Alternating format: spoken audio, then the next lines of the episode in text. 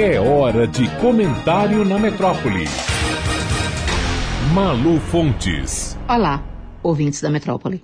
Embora ainda sem data marcada para tomar posse, o ex-ministro da Justiça, André Mendonça, já é ministro do Supremo Tribunal Federal. Aos 48 anos, ficará quase três décadas na corte. Como a aposentadoria compulsória só se dá aos 75 anos, pelas regras de hoje, e o cargo só fica vago com aposentadoria ou morte, será um dos ministros mais longevos no cargo. Indicado pelo presidente Jair Bolsonaro como um ministro terrivelmente evangélico, André Mendonça enfrentou resistências de tudo quanto é tipo. A princípio, foi colocado na geladeira por um perdedor, magoado com o presidente da República. O senador Davi Alcolumbre, do Amapá, ex-presidente do Senado e atual presidente da Comissão de Constituição e Justiça do Senado, se comportou de modo patético, como esses meninos riquinhos que são donos da bola e da quadra do jogo no play. Segurou a bola, trancou a quadra e decidiu, emburrado, emperrar o quanto pôde a sabatina de André Mendonça na CCJ.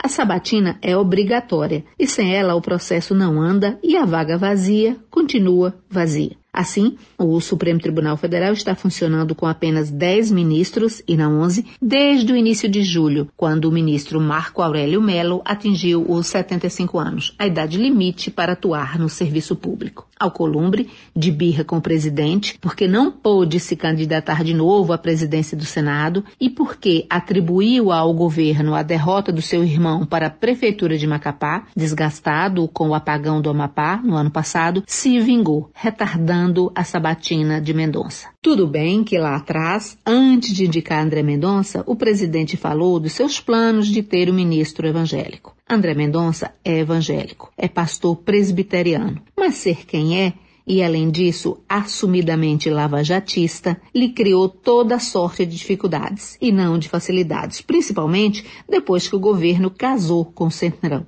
como bem dizem as metáforas do presidente o Centrão odeia lavajatistas, e não necessariamente a bancada da Bíblia e o povo de Arthur Lira, Ciro Nogueira e Companhia Limitada são amiguinhos de infância. Traduzindo, logo após indicar Mendonça, o próprio Bolsonaro se viu com um pepino na mão e abandonou o indicado à sua própria sorte. E foi assim que, de mero evangélico, num típico tiro no pé dado pelo presidente sem saber, Mendonça se tornou, aí sim, terrivelmente evangélico. Expliquemos por quê. Há muito tempo, o presidente o desamparou e insistiu até não poder mais para que ele, André Mendonça, desistisse, abrisse mão da indicação. André Mendonça não só não o fez, como se tornou uma questão de honra para a bancada da Bíblia indicá-lo para o STF. Quem acompanha o rumo das coisas em Brasília sabe o quanto o pastor Silas Malafaia, o mais barulhento dos apoiadores do novo ministro, brigou por sua indicação. Fácil não foi. Alcolumbre não marcava sabatina. Os senadores tinham muita resistência ao nome de Mendonça, não por conta da religião, mas pelo DNA lavajatista.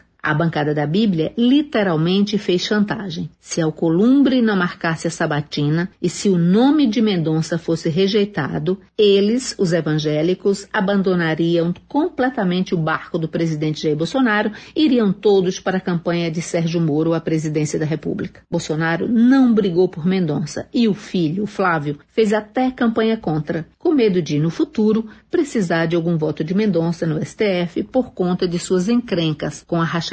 O juiz evangélico, graças ao esforço e às ameaças da bancada evangélica, chegou ao Supremo, deu o salto, foi à lua, como ele mesmo disse. Na família do presidente, a mais feliz foi a primeira-dama, Michele, até hoje rodando por aí num vídeo, cheia de entusiasmo religioso, levando-a a falar línguas numa espécie de transe glossolálico em comemoração com pulos, gritos, aleluias e glória a Deus, rememorando ao bordão do Cabo da Ciolo, aquele candidato à presidência. Em resumo, é isso. O presidente indicou um evangélico e mudou de ideia no meio do caminho pelo olhar atravessado que recebeu do Centrão. O resultado foi a bancada evangélica, em toda a sua diversidade nacional, bancando e apoiando a aprovação do pastor. A aprovação se deu por 47 votos a favor. Mas teve 32 votos contra, número que não é pequeno. Se Mendonça vai agir como ministro, se comportando como um pastor, só o tempo dirá. Mas que deve a sua vaga exclusivamente aos pastores, ah, isso deve. Malu Fontes, jornalista, para a Rádio Metrópole.